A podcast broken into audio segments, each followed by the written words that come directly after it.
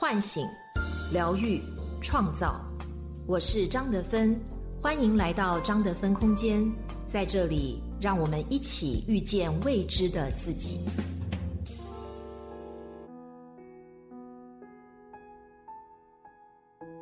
嗨，你好，我是今天的心灵陪伴者杨锵锵，和你相遇在张德芬空间。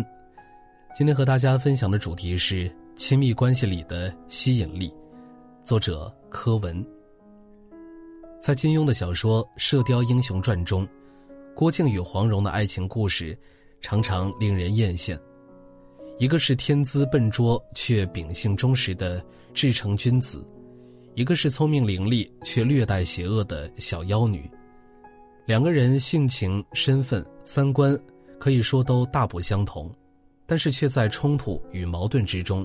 谋生了让读者欣喜不已的和谐甜爱。然而，郭靖在遇到黄蓉之前，其实身上是有婚约的，这份婚约便是与成吉思汗的女儿华筝公主。她作为天之娇女，自幼定亲给了金刀驸马郭靖。论长相，华筝双目如水，皮色犹如羊脂一般，自是绝色女子。论人品。郭靖远走中原赴约之时，华筝一边帮忙照顾李平，替郭靖尽孝，一边帮着父亲处理草原政事，尽显巾帼英雄本色。可以说，华筝作为一个女人，具备了让众多男人倾心的品质。那么，为什么与华筝朝夕相处十几年，郭靖都没能动心，与黄蓉相见几次就私定终身了呢？黄蓉是东邪黄药师的女儿，天生带着一股子邪恶，从小过着公主一般的生活，再加上遗传了父亲的优秀基因，自是集天地灵气于一身，艳绝天下，冰雪聪明。初遇黄蓉的时候，郭靖不知道她是个女人，只见她一身叫花子打扮，偷了馒头铺子老板的馒头，还伶牙俐齿的和老板拌嘴，生性纯良的郭靖。忍不住帮叫花子解了围，还成为了朋友。郭靖受过师傅嘱咐，不能泄露自己身份。两人一起吃饭的时候，郭靖就只说些弹兔、射雕、驰马、捕狼等诸般趣事。没想到黄蓉听得津津有味，听郭靖说的得意处，还会拍手大笑，神态甚是天真。郭靖本人是个口齿笨拙之人。但是见了黄蓉之后，竟变得口齿伶俐、滔滔不绝，并且黄蓉会主动用她的灵性与聪慧，帮助郭靖成长。华筝当年在大漠看见郭靖练功不吃饭，就觉得是江南七怪欺负他，张嘴闭嘴就要告诉可汗主持公道，教训郭靖的师傅。这种好心却不是郭靖需要的。黄蓉知道郭靖想要学好武功为父亲报仇，就想方设法做好酒好菜，逗洪七公开心，让他教授郭靖降龙十八掌。曾经穆念慈看到黄蓉对郭靖之情，心生羡慕，问黄蓉：“如果有比他更好的男子，你会变心吗？”黄蓉答道：“不会，但是没有比他更好的男人了。”在黄蓉心中，他足够自信。认为自己足够好，他也对郭靖足够信任，认为靖哥哥就是最好的，他要用他的行动向世界证明，我们足以相配。美国著名心理学家纳萨尼尔·布兰登就曾经解释说：“我们每个人都希望客观的看到自己在这个世界上存在。我们的身体可以通过倒影和镜子里的反射被我们看到。”可是还有一部分，我们却只能通过他人的眼睛来看到，那就是我们的灵魂，我们的内心。郭靖在大漠生活了十几年，作为师傅的江南七怪说他笨，华筝也动不动就骂他笨。他虽然认可自己笨，但总会有内心深处的一部分，期待遇见一个更好的自己。而黄蓉美好聪明，这样一个天仙一般的女子。却实实在在把他看到心里去了，不是施舍，不是同情，而是一个优秀之人对另一个优秀之人的认可。这让郭靖看到了一个更好的他，他内心理想的自己，很难不让郭靖动容。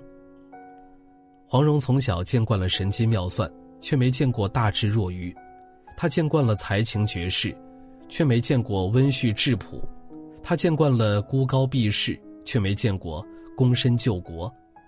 但是郭靖与他虽然稀奇，但是真正虏获他芳心的。却是一份简简单单的安全感。他说：“你是我到江南第一个朋友，你要什么我都会给你的。”黄蓉要钱，郭靖就把身上的银子全部都给了黄兄弟。黄蓉特别感动，含着泪问：“你不问我要这些银子做什么吗？”郭靖说：“你既然要，肯定有你的道理。你想说，你自然会说。”给足了黄蓉十二万分的信任。杨康宴请郭靖和道长王楚一，送给他们一些非常精致的点心。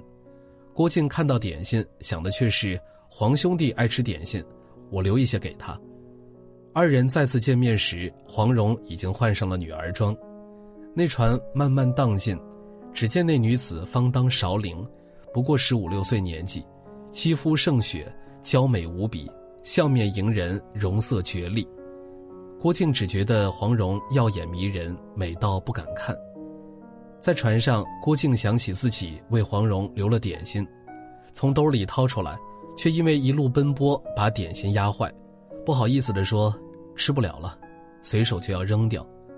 黄蓉立刻接过，边吃边流眼泪：“我从小就没有娘，还没有谁这么惦记过我。”这让黄蓉彻底爱上了眼前这个傻小子。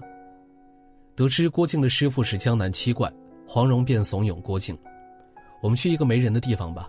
回去的话，你的师傅一定会把我们分开的。”郭靖忠义仁厚，定是要回去的，但他却说出了每个恋爱中的女孩都最想听的话：“我们死也不分开。”有人说黄蓉爱上郭靖是因为恋父情节，其实不然。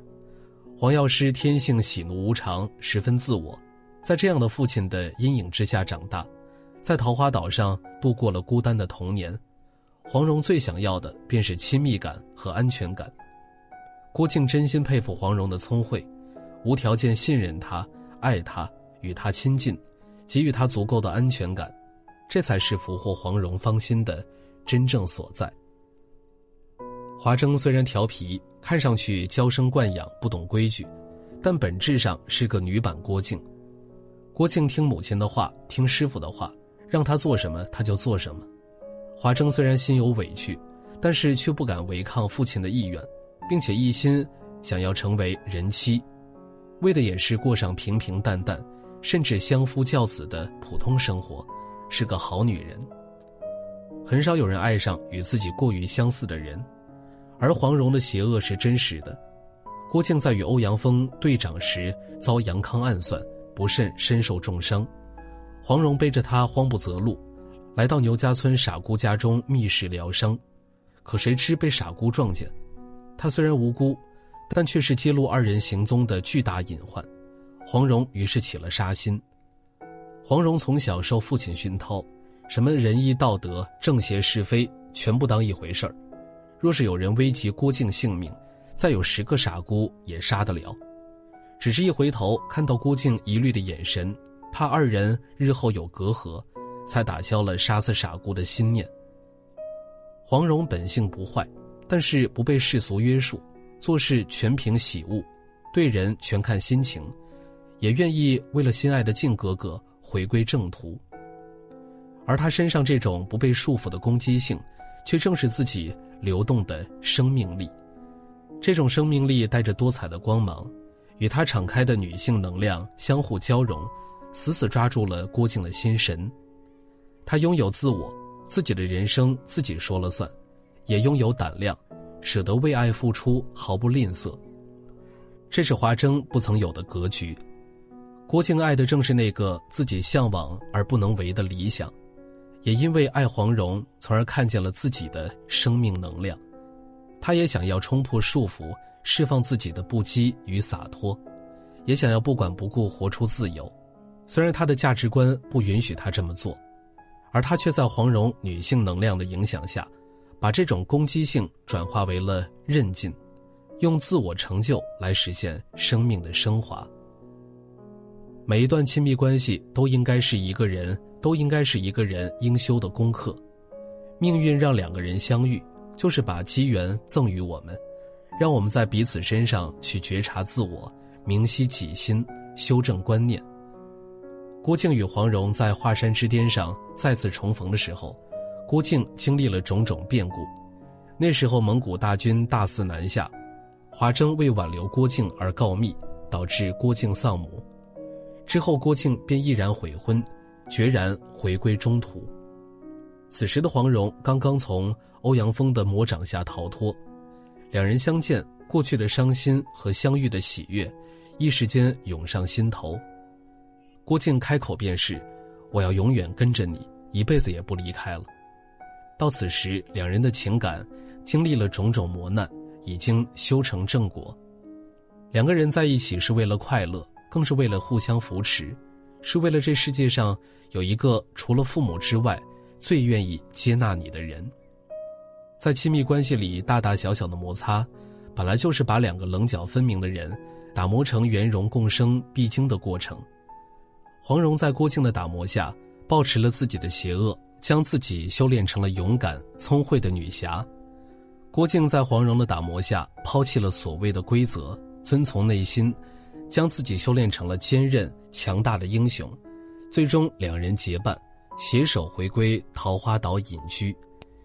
有句诗是这么写的：“在爱你当中，我遇到了自己，爱上一个人，借此更好的认识自己，这大概就是真爱最好的结果了吧。”我是张德芬，如果你想和我有更多的交流和互动。欢迎搜索关注微信公众号“张德芬空间”，心灵之路上，我会和你一起成长。